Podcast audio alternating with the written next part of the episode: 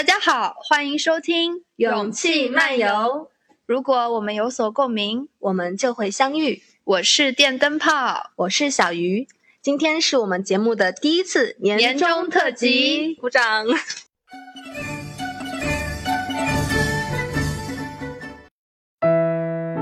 曾经以为很遥远的2022，此刻正从我们耳边呼啸而过。那些幸福、快乐、无奈、愤怒的片刻，都凝结成生活闪光的永恒。从沟通方式出发，这一年我们玩了惊悚反转的海龟汤，分享了猫猫狗狗的治愈生活，聊了大龄女性的困境和成长，尝试了简单小事带来的好运磁场。还不到一周岁的勇气漫游，希望能在年末和你一起修剪过去，点亮心愿。我们一起迎接更加自由勇敢的漫游岁月。对我们的播客来说，二零二二年最大的意义就是我们这个播客诞生了。终于拥有了五十一位订阅者，真的很不容易。对，然后我们最开始很早的时候就想着，今年我们要好好的总结一下，录一个年终特辑。对，大概是十一月底的时候就开始了，然后我们还还很精心的写了节目的公告，然后邀请网友给我们投稿。虽然我们没有呃募集到很多的投稿，但是也有让我们非常感动的一些声音。这个最后在后面我们会跟大家分享。嗯。二零二二年感觉整体就是一个大魔幻的动作，嗯，是的，就真的发生了很多让人特别无奈，然后又很愤怒的事情。对，在这个节目录之前，昨天，然后我们在微信上还看了一个网易的一个二零二二年的年终总结的一个视频，就看的真的是感觉是非常有共鸣的。但是到最后，他也是被四零四了嘛。对，这个哎，也也不多说，但真的这个。这件事情，就这个视频整体看完，包括看完之后发生的事情，就给我的感觉，就真的就是整个二零二二年一个浓缩吧。整个二零二二年就发生了太多这种事情，不仅二零二二年一整年来说都特别不容易，我们这一期嗯节目的话也真的是来之不易。然后我们我和登登老师就陆续的 阳了，对，嘴是头一天硬的，然后阳是第二天阳的，对，都说奥密克戎什么第一个症状就是嘴硬。这期节目呢，大家可能会觉得声音呃略略微可能会有一些些的嘶哑，因为我们俩还没有完全的阳康，嗯，还好还没有到宝娟嗓的程度。对对对，宝娟嗓也要录一期，应该效果也还挺不错的，嗯。那整个二零二二年给我的感受，整个大的政治经济环境，还是一个在下沉，就特别感觉没有希望，就很不乐观的一个状态，对对？年底的话，这个防疫政策的放开，我心里面是松了一口气的那种感觉，就是对我最大的一个影响，至少以后不会再有所谓的行程码，嗯，不会再需要向公司去报备我要到哪里去，就整个疫情的三年。让我最压抑的地方，可能就是这一点吧，有一种隐私被冒犯的感觉。呃，前两天豆瓣有了一个年终的报告嘛，各个软件现在都开始总结年终的报告，然后豆瓣的这个年终的报告就让我觉得就是挺感慨的。它的主题词是“摄影机不要停”。在我们可能前五年、十年的时候，我们对未来的期文化方面的期许是非常大的，未来的。中国电影会怎么样？怎么样？会有怎么样的技术？没想到会发展到今天这个地步，就没有想到会发展到现在，就是大家的渴望，摄影机不要停，就还继续拍，然后电影院能够正常的运行。呃，豆瓣的这个年终报告这一段是这样讲的：永不停歇的摄影机，让我们与这个世界保持共振。黑暗中闪烁的荧屏之光，带来火和希望，照亮世界万象。在这个充满不确定性、变幻莫测的时代，电影必须开场。今年你的在电影方面有没有什么对你这一整年影响很大的作品呢？嗯，前两天因为要要录这个年终特辑的节目嘛，然后我就打开自己的那个猫眼电影，看了一下我今年买了哪些电影票。我几乎没有在电影院看过几部电影。然后希望在二零二三年吧，能够在电影院看到更多的好电影。嗯，你呢？你在二零二二年有没有什么印象比较深刻的电影？二零二二年感觉呃院线的片，我不记得《引入尘烟》是不是二零二是的是的啊，是的，是吧？我觉得那那如果这样的话，我二零二二年可能唯一让我觉得就是嗯比较深刻的院线的电影，应该就是《引入尘烟》。嗯，就包括《引入尘烟》，从一开始的少人问津，到后面它的一个。就是突然爆爆红的一个状态，到后来流媒体的一些下线，这些真正的引入尘烟，对，真正的引入尘烟也是，就大家可能渐渐都有一点麻木了。在以前可能觉得，啊怎么会这样，就会觉得很惊讶、很意外。然后现在可能大家的反应都是学会了接受。我觉得这个词可能怎么说呢，是一种在这个大环境下面的一种无奈吧。嗯，更多的人学会了理解和接受（ 打引号的）。二零二二年，你觉得你比较喜欢的一些作品，有标记到你今年这个状态的一些作品，有没有什么想跟大家分享的呢？我今天想跟大家分享一本书，呃，书的名字叫《从零开始的女性主义》，然后作者是日本的作家上野千鹤子。想分享这本书呢，是因为今年我觉得是我的一个觉醒之年嘛，也是在登登的一个带动下。嗯，就是开始真正的觉醒，然后真正的去了解、去学习女性主义到底是什么。这本书我觉得特别适合刚刚去了解、去认识女性主义的读者去去学习的一本书。呃，它这本书里面，它主要是一个对话的形式，就是上野千鹤子和一个呃田房勇子他们俩之间的一对一的一个对话。其中有一段是这样：上野说：“我也这么想，男性读了应该会很不愉快吧？”田房。真的吗？其实很多人觉得根本看不明白。上野说：“哦，原来是无法理解啊。”田房说：“对他们会有你在说啥的反应，就是两性之间在一些一些问题或者一些社会现象的认识上，真的是特别的不一样，对吧？就是我们在女性在说的一些话题，或者是我们所担心的一些事情，男性就根本无法理解。对，男女之间就是一个有弊的状态。今年的话，其实上野千鹤子。的书我看了一本《始于极限》，嗯，这这本书它的封面上是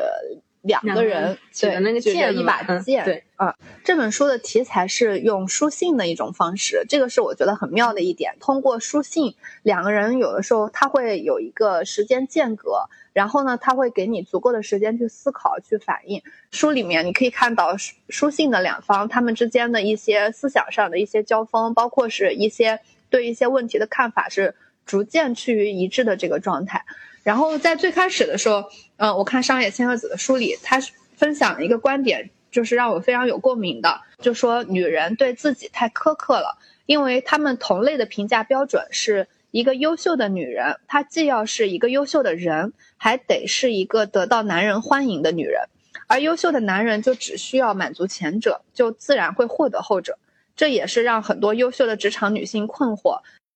然后里面还有一段是上野说他的母亲的，上野是这样说的：有一次，我对卧床在病的母亲说：“妈妈，我是在离开这个家以后重新养育了自己。”那时真的是用尽了所有力气，有生以来头一次说了那样一句话。当时母亲的回答让我特别震惊，她说：“那还不是因为我教的好。”嗯，我听你刚才讲的这一段，我突然就想到，我看了一点张爱玲的书，然后在这个书里面，你会发现母女之间会存在一种很微妙的一种竞争关系，就我说不好那种感觉。这个是开始让我第一次有一点说，你生活里面经历过哪些东亚瞬间？嗯，当时就有人说到，一个女孩她在她的家庭里成长，呃，很多的心力都是母亲在付出，不管是她的学习、她的生活，母亲可能承担了非常多的。付出，然后呢，在在他长大成人之后，他会跟他的父亲一起去指责他的母亲。对，就这个这个场景，我包括在我自己生活里都存在过。我我第一次开始发现，原来不是我一个人，原来这是一个很普遍的东亚瞬间，就自己可能都没有意识到这个问题。对，嗯，书中还有这样一个片段，是关于职业女性和家庭主妇的割裂。嗯，田房说，同样的事情也存在于女性之间，就算她们本意并非如此，但依旧经常出现女性对立的现象，比如工作的母亲和家庭主妇，已婚者和单身人士，有孩子的人和没有孩子的人。然后他这个书里面其实就很明显的揭示了怎么去对一个被支配者的一个统治，就是叫有一个原理叫分而治之，就是在在被统治的阶级中制造一种对立。然后他这个就显示了，就是男权对于女性的一个分裂，一个对立。对，很多时候就可能并不是人跟人之间的矛盾，是一个社会观念笼罩下的，可能是有意而为之的，让女性之间产生对立的一种人为制造的。对，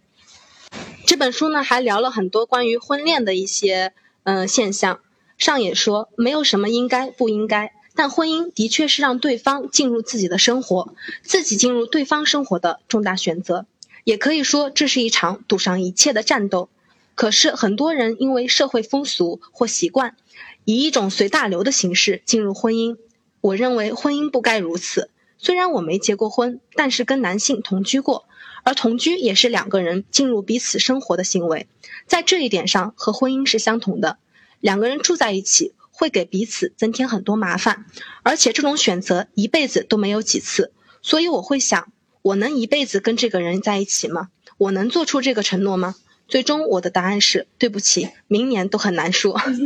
然后这个也是让我想到了之前我跟登登分享过的一段话。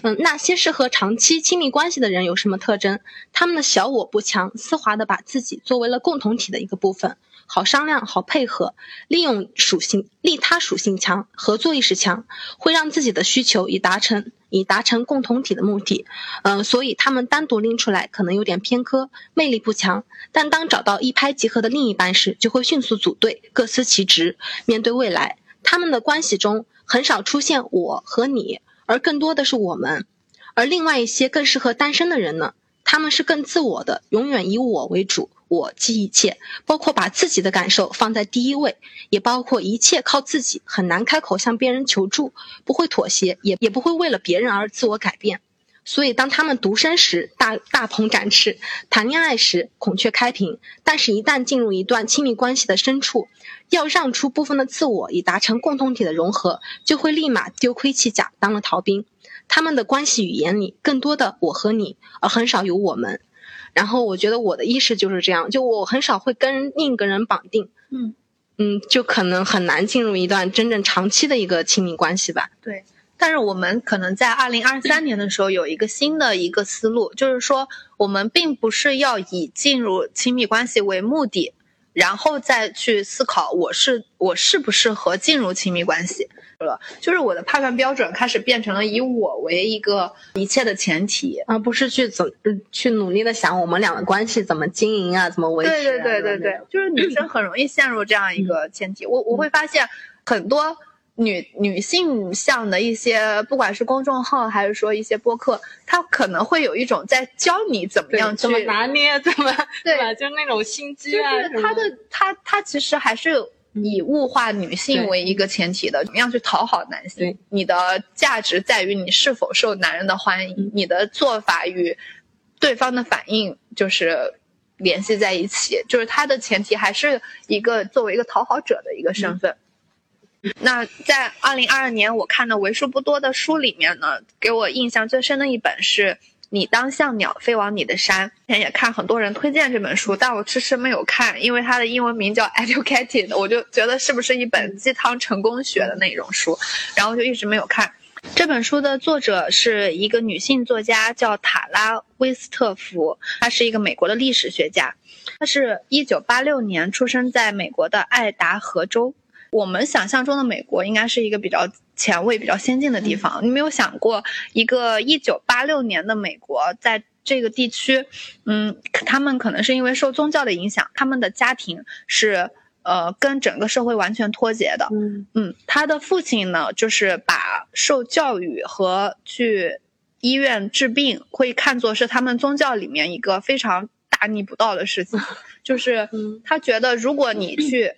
医院治疗，或者说你去上学，你就等于是把你的什么灵魂啊，或者什么交给了、这交个、给别人，对，交给了别人。然后所以说，这个故事的主人公他在十七岁之前都是没有读过书的。嗯。这十七岁之前，他们的家庭就是很荒谬。你在看的时候，你会觉得很荒谬。他们整个家庭都在为一个世界末日来做准备。然后他的父亲有一个非常强大的自信，就是整个家庭都在为那一天做准备。他们在不停的制作罐头，然后不停的铸造自己的堡垒，然后整个家庭都在为这件事情打转。你会发现，他的母亲在里面一开始的时候是一个。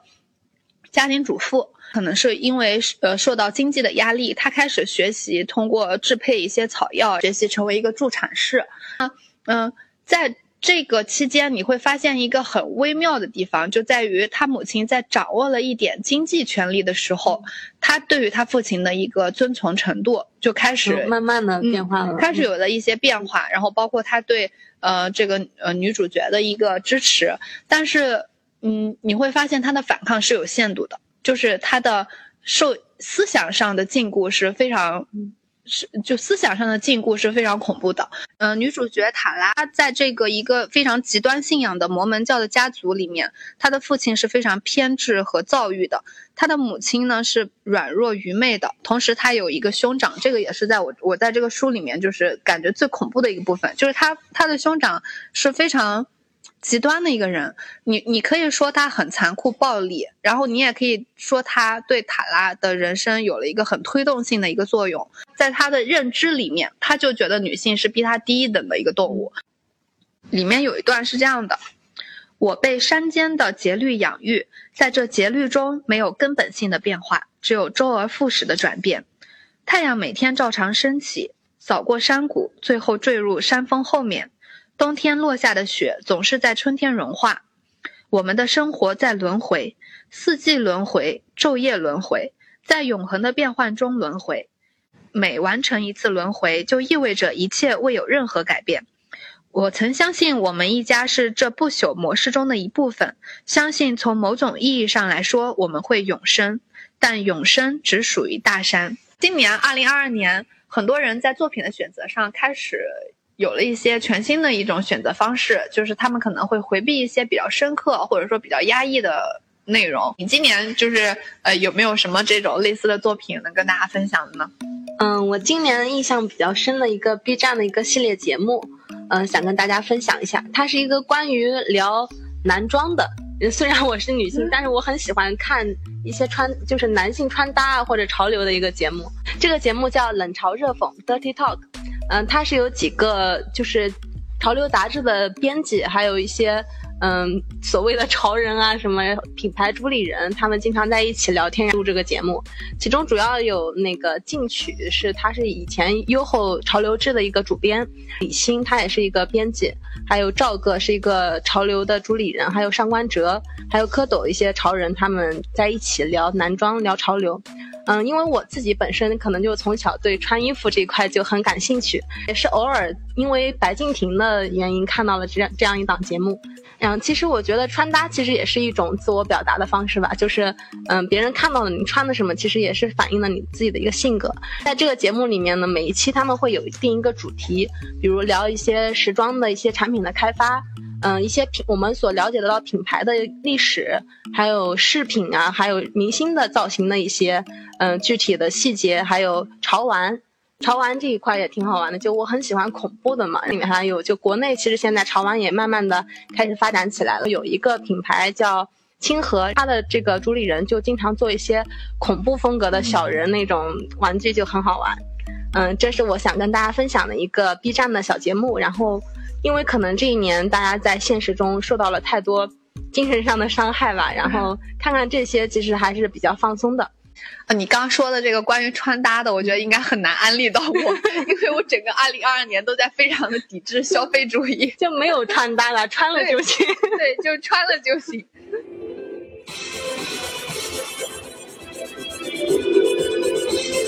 今年在影视方面，两个比较打动我的作品都是日本的。第一个呢是金敏导演，他的作品其实很少，因为他的人生是非常短暂的，也是很多人非常可惜的一点。呃，他的作品呢是比较出名的，就是《未麻的布屋》《红辣椒》，还有。东京教父，对，东京教父女优，对，这我我一共也就看了这四部作品，这四部作品我都非常的喜欢，而且我当时在看的时候，我就是按照他拍摄的时间线去看的。我第一部看的就是《为麻布屋》，当时就觉得好震惊，就是原来动画片是可以拍给成人看的。可能最近几年国漫比较遭大家诟病的一点，就是说在剧情方面。呃，就是一直都跟不上来，因为它的可能一些技术上，包括审美色彩上都已经有了很大的进步，但是国漫的剧情上面一直都是非常欠缺的。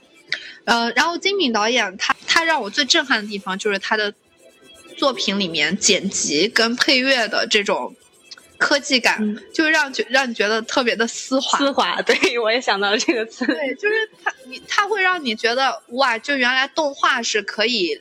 就是在很多地方是非常领先于就是传统的真人拍摄电影的，因为很多是真人拍摄电影做不到的，但是动画可以做到。嗯然后动画呢，它可以就是通过一些意象去很准确的表达，就是导演想要表达的一个内容，就是觉得他为什么死的那么早，就 电影真的是一个造梦的过程，对吧？对就是把我们就不敢想的一些东西展现在我们的眼前了。对，你能感觉到它里面他对自己的炫技的部分都是非常克制的，但是你又会觉得他的那种克制就会觉得更有魅力，你能完全感受到就是金敏对于那种。就整个分镜的那种调度，然后整个配乐的把控，包括每一次的那种神转接，都觉得就是特别的丝滑。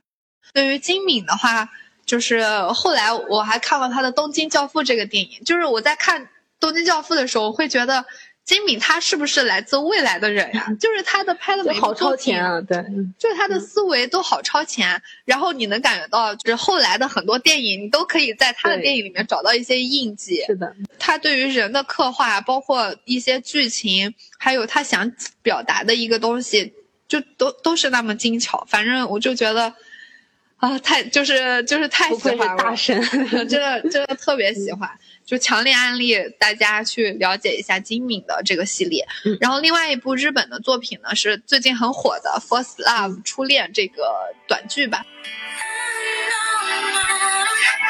是奈飞出的，一共九集。在看初恋这个剧的时候，你你就会发现初恋这个意象是，你就不管多少次，你都会被他打动。然后我在看这部剧的时候，我有了一些新的思考。第一，第一块呢是我觉得我现在对于一些影视作品的审美就不再完全局限于故事的情节了，我会更注重作品整体的一个质感，整个导演对整个作品的把控，就包括演员的演技，还有整个画面、配乐，还有。它的一个剪辑造就是营造出的一种氛围感，会让我更容易投入进去看这部作品。呃，《初恋》这部作品就是一个非常非常优秀的一个就是有氛围感的作品。它是通过就是男女主小的时候跟长大以后两条线来进行讲述的，然后他会在回忆里面不断的穿插他每一次片头出来的时候的那种设计，还有整个片子的色调呀。啊，就有好多细节，就比如说男主的家庭是一个就是氛围感很好的家庭，整个家都是很其乐融融的那一种。然后你会发现，男主每一次出场的时候，就他的家庭跟他一起出场的时候，他们每个人穿的衣服都是红色的元素，嗯对，他是很刻意的。但是你看的时候，你就会很容易被他的那个审美影响到。因为整个作品讲的就是重逢的故事嘛，然后最画面最开始的时候会有一个圆盘，对，那个圆盘印象特别深刻，就车流在那儿不断的像一个循环，一个一个往返的过程。对，然后它同时也特别像一个 CD，就是像一个嗯 CD 嗯碟片，嗯所以它的这种设计很多都会让人觉得很很巧妙。然后第二的话是。这种作品，我在看的时候会发现，初恋这个东西对人的意义是持续终身的。就比如说，我就想到我自己，就是我在最开始刚刚学会开车的时候，就是刚毕业的时候，然后我我之前就跟那时候还没有确定关系的初恋，然后我是跟他一起有一次开车从外地回家，呃，那一次的经历你就会觉得就很难忘记，就里面很多的细节。都能记得，都能记得，因为那个是你第一次开车，然后又是他坐在副驾驶，然后我们俩一路聊的话题、听的音乐，然后包括经历过的一些事情，就觉得很难忘记。然后后以后的人生里面，你但凡有就是和那些比较相似的一些情节出现的时候，你就很自然的就想到那那个时候，嗯就我觉得第一次这个经历的一个强大，就会让你在今后再次发生这种事情的时候，又再次陷入回忆。嗯嗯，这个是我两部今年的年度作品吧。嗯，那你在影视方面还有什么其他的作品想分享的吗？嗯，今年看了一个比较印象深刻的韩剧，然后当时看这个剧是因为宋仲基，然后准备看的，但是没想到看了去之后，被里面的一个爷爷的一个角色，嗯，就特别这个角色真的特别有魅力。然后这个剧，大家我刚刚说的时候，大家应该嗯应该都能想到了，就是韩剧叫《财阀家的小儿子》。我觉得他这个翻译可能有问题，他其实说的是财阀家的小孙子，嗯，就是宋仲基演的这个人跟他爷爷之间的一个故事。具体的故事剧情我就不讲了。然后我主要想介绍这个剧里面演这个爷爷陈养哲会长的这个演员叫李新民。然后真的是我是第一次知道这个演员，然后后来我去百度才发现他其实演了很多很好的作品，比如说以前的一个嗯豆瓣评分很高的一个韩剧叫《卫生》，是跟任时完一起演的。然后呢，他在这个李新民在这个剧里面，他演的是一个叫顺阳集团的会长。他那个顺阳的那个拼音就跟那个三星其实是差不多。他在里面演了一个会长，就这这部剧让我第一次感受到了商人的魅力。就以前我对这种这种角色是无感的，但是在这个剧里面就感觉这这这呃，他把这个角色演的特别有魅力。他是从一个非常呃，从一个最底层的一个碾米厂的一个送货工人，白手起家奋斗成了一个集团的领导人。然后男主宋仲基，他是因为他是以前是这个。嗯，集团的一个高级打工人，那种叫什么尹组长。然后他为了去帮那个会长去找那个海外的一个秘密基金，然后被那个会长家的人那个安排杀手在异地在异国暗杀。然后他杀呃他死了之后重生，重生之后变成这个家的那个爷爷的小孙子。重生爽。对 对对对，这个他重生之后作为小孙子之后，他也是一步他也是一步步自己想发展，想做那个企业，想成为这个集团的。合法的继承人，他每部的那个，他整个剧主要还是讲的商战的一个过程，然后商战的过程中，他又会有很多决策性的东西嘛。男主他的决策，他是因为他是重生，所以他就知道未来时代所发生的一些事情，根据这些事情做出自己的判断。而这个陈养哲会长呢，他的所有的判断全部都是靠他自己的判断力，还有他的他的一个长远的眼光，然后就跟那个男主每次的他们俩的判断其实是不谋而合的。这个会长就特别喜欢他这个小孙子，就觉得他很像他。然后呢？传统的韩国财阀家庭，他的继承一般都是长子继承制，就是家里的那个长子来继承这个集团。嗯，然而这个陈养哲会长，他其实，嗯，他虽然他也是，他对家里面也是说是长子继承，他大儿子继承以后他的这个公司，但实际上他特别看重他们子女的一个对于公司的经营能力。还有他这个演员，他在演的过程中，他其实也年龄也不是很大，是六八年还是六九年的，跟我们父母差不多年纪。他演的应该是从。他演的角色的话，可能是从五十多岁到七十七八十岁这种过程，然后演那种老人的那种状态就特别真 实，就像我们生活中看到那种老老年人，然后脸上那种老年斑，然后他还会。他每一部剧里面，他对自己声音的控制也很好。然后对比之下呢，宋仲基的演技在他面前 简直不值一提，就就像小白兔一样在他面前。每次他跟爷爷对对手戏的话，爷爷就那边就是演技都飙起来了，然后他那边就只能。就接不住戏那种感觉，只能抿嘴啊、笑啊那种，掩饰他的那种 无能为力的感觉。这个，嗯，李新民在这部剧里面演的这个会长角色就给我很深的印象。然后我决定接下来的话，有空的时候可以把他的演的其他的电影什么都看一看。对，我觉得也就是你刚才说是。演员对自己声音的一个把控就很有魅力嘛。就我突然想到，现在国内就是饭圈的一种现象，就是很多就是那种饭圈的 idol，然后演戏都是用的配音，对，然后粉丝还在无脑的吹说哥哥演技好好，我就说你都是配音，你你一个配音，你在跟我说什么演技？回顾二零二二年的话，登登，你有什么特别难忘的事情呢？二零二二年我年底的时候写了一一小段，就是总结，然后我的标题就是在缝隙里寻找快乐。我整个二零二二年可以说宏观来看，真的是很乏善可陈的一年，也没有什么特别进步，或者说有特别的收获。但是在一些嗯一些夹缝里面吧，也是在努力快乐的。然后像今年我们呃上半年风控结束完之后。我就因为一直因为公司出行要报备，然后我就一直在我们这个城市的周边，就是每个周末基本上都有跑出去玩一趟，然后可能都是那种当天来回的那一种，但是都觉得得到了很大的一个放松。也是一个不错的体验。然后我也因为我之前好像从来没有真正的看过那种山间的日出，这一次呢，我跟我朋友我们俩一起，有一天早上四点多钟出发，然后开了一个多小时的高速到我们这边附近的一个，可以说是一个野山吧，因为它还没有完全的开发，然后到那个地方去看了一场日出。整个的那个感觉，你就觉得好震撼。嗯，因为一开始很辛苦，就是早上要很冷，然后爬起来，开高速。我也从来没有这种在特别黑暗的那种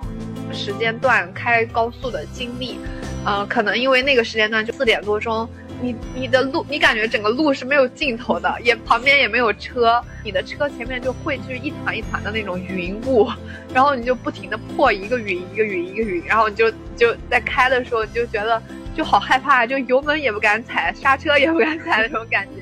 然后等到了以后呢，爬到山顶吧，可能对于一些有点体力的人会觉得很很很轻松，但对我来说真的觉得就半条命都没有了。当时又空腹。嘛，本来我想的是，我说空腹有氧可以减脂嘛，然后我说我就上山之前我就先不吃东西了，结果走路走到一半的时候，就整个人就低血糖犯了，快不行了，然后是从那个包里面翻出来一个鸡腿面包，把它啃了，就当时觉得哇，太好吃 了，就从来没有 从来没吃过这么好吃的碳水，然后等到了山上以后，当时那个太阳还没出嘛。然后我们就是还有很多很多人就是汇聚在那个地方等日出，有的人可能很早三点多钟就爬上去了，然后我们还比较幸运，虽然上去的比较晚，但也挤到了一个还不错的位置。在等的时候，你会想象嘛，太阳从哪个位置，然后什么样子出来，就。就很突然，它这不像是那种你在影视作品里面看到的太阳怎么露个小脚啊，又怎样怎样的，它就很突然，一下就就出来一半，然后就接下来就是在那个，因为它上面会有云海，然后你就它把那个云海都照成粉红色的，然后慢慢慢慢呃从一半变成一整个，然后到等到它上上到这三分之一天空的时候，那个时候就已经很刺眼了，就没办法直视它了，它就从一个。荷包蛋的状态就变成了一个你都看不到轮廓的太阳，你就突然觉得，哇，这一天又来了，那种感觉，觉得焕然一新的感觉，这个感觉还挺好的。是还是以后还是有机会，还是想去，就是真正的去亲近自然，然后在大自然里面去感受世间的一个节律的变化吧。就不管你穿什么，你怎么打扮，然后你你怎么表达，大自然是。不会对你做出判断的，你会觉得大自然就是包容一切。那你在二零二二年有没有什么收获，或者说比较特别的经历呢？嗯，我跟登登差不多吧，也是关于出去玩的。因为真的疫情期间 限制了大家的人身自由，真的特别想出去玩。然后，其实，在疫情防控期间的话，出去玩真的是一件很麻烦的事情。就比如说去省外的话。嗯，出去玩之前，我们最先查的不是酒店，不是车票，而是那个地方的防疫政策，还有当地当天或者第二天有没有病例。有的时候可能你当天都已经决定好去哪个地方，然后第二天一早发现那个地方突然爆出了病例，就不能去了，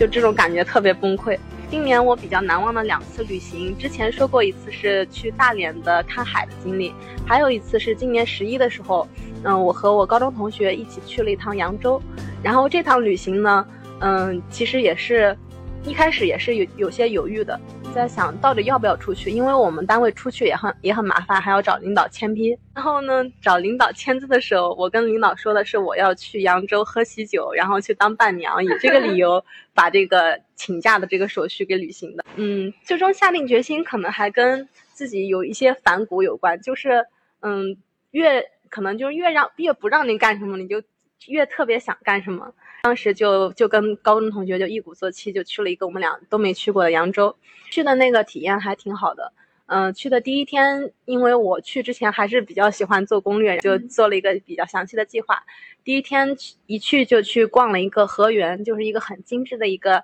嗯江南的园林。嗯，逛那个风景也很好。然后第二天早上一早，我们刚出门，刚出酒店。打车准备去吃早茶的时候，那个出租车司机就跟我们说，扬州当天出现病例了。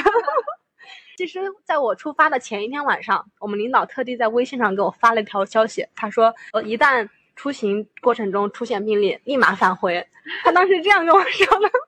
然后我当时听到出租车司机跟我们说这个消息的时候，我们俩都特别崩溃，就很。就有点犹豫，到底是要、要不回去了，还是再接着玩。我们俩真的是挣扎了不到五分钟，就想反正来都来了，还是好好在这玩几天吧。没管那个疫情病例的事情，我们就继续在那边玩了。然后第二天我们提前预约了，呃，扬州的那边一个很有名的，全国都很有名的一个博物馆，叫呃中国运，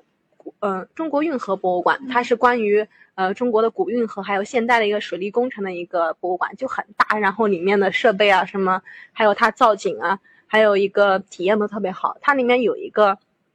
嗯，它做了在室内做了一个真正的船，然后在那个船上面，你甚至可以感觉到那个船的微微的那个，就是它的那个震动，就真的像在船上，呃，在船上在水流上那种感觉。还有他在室内布了一个，做的也是一个室内的景，有点像影视城那种感觉。它用灯光啊，还有那个布景，还有里面的那个商铺什么，就给你营造出一种过去古代的那个。呃，街头那个集市那种感觉也很有趣，嗯，我非常推荐大家去扬州的时候可以去这个博物馆看一看。嗯，可能就是旅行对于我们在这两这几年这个限制自由的过程中，真的是特有特别大的一个放松的一个作用。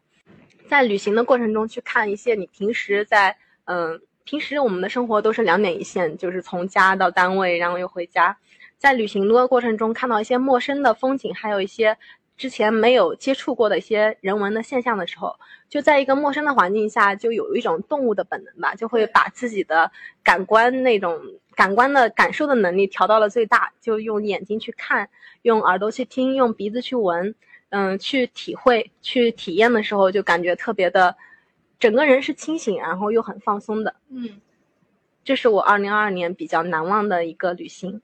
我们呢，个人的生活、个人的选择，就是现在已经完全就因为可能防疫政策的原因，就被被外界所限制。其实我们的所有的选择都是我们自己的选择，就不应该被被限制、被他人所去评论或者是怎么样。二零二二年在成为更好的自己的路上，我们也是努力的去进步、去尝试了。那小鱼，你你在这一块有没有什么就是你觉得值得记录下来的一些进步呢？嗯，我觉得这一年我是是整体的话是非常幸福和平静的一个状态。嗯，然后我也养成了一些我觉得很好的习惯。首先第一个的话是养成了好，嗯，首先第一个是重拾了阅读的习惯。这个习惯真的是被登登 push 的，就是在没有做播客之前，我可能很很很多年都没有仔细的真正的去，嗯，去看书去阅读了。然后这次重拾了阅读的习惯之后，嗯，就觉得整个人都很充实。然后第二个习惯的话，是我戒掉了一些习惯，戒掉了一些不好的习惯，比如说，嗯，在手机上刷像小红书啊、淘宝这种这种软件。然后戒掉这个习惯之后，就发现自己的空余时间突然充实了起来，就很多零碎时间不会被浪费。嗯，而且就是不看这些软件的话，也不会去。掉入消费主义的陷阱，很多没有必要买的东西我也不会去买了。然后在经济上的话，也省省下了不少钱。今年真的我花在彩妆啊，就是嗯，彩妆什么口红啊、那个眼影啊这一块，几乎我都没有买新的东西了，就是把手头上之前买过的东西好好利用起来就可以了。然后还有第三个的话，我觉得我今年养成了一个很好的习惯，就是坚持运动。虽然我运动的频率和强度的话不是很大，但是我一周可能，嗯，坚持个两三次，然后主要做一些，嗯，操啊，还有就是瘦腿的一些小运动，在家里做，嗯，坚持运动之后，能明显的感觉到身材就很好，然后就今年阳之前我还自己一直嘴硬，我觉得今年体质这么好，肯定不会阳的，就整体给人的感觉就是身体状态很好了，不容易生病，对。嗯，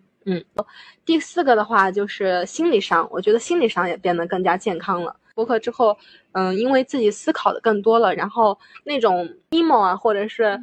没有必要的焦虑的时间变少了，这一点我觉得很好，就感觉自己的生活好像又重新开始了。重新开始之后，可以学的东西很多，想要尝试的东西也特别多，就感觉时间突然又不够用了。之前就感觉好像在用那些软件或者是一些网络上的信息，就是在。消磨时间，就是这些东这些时间我不知道该怎么去去消耗，然后叫消磨时间。然后现在感觉要挤出时间去丰富自己的生活。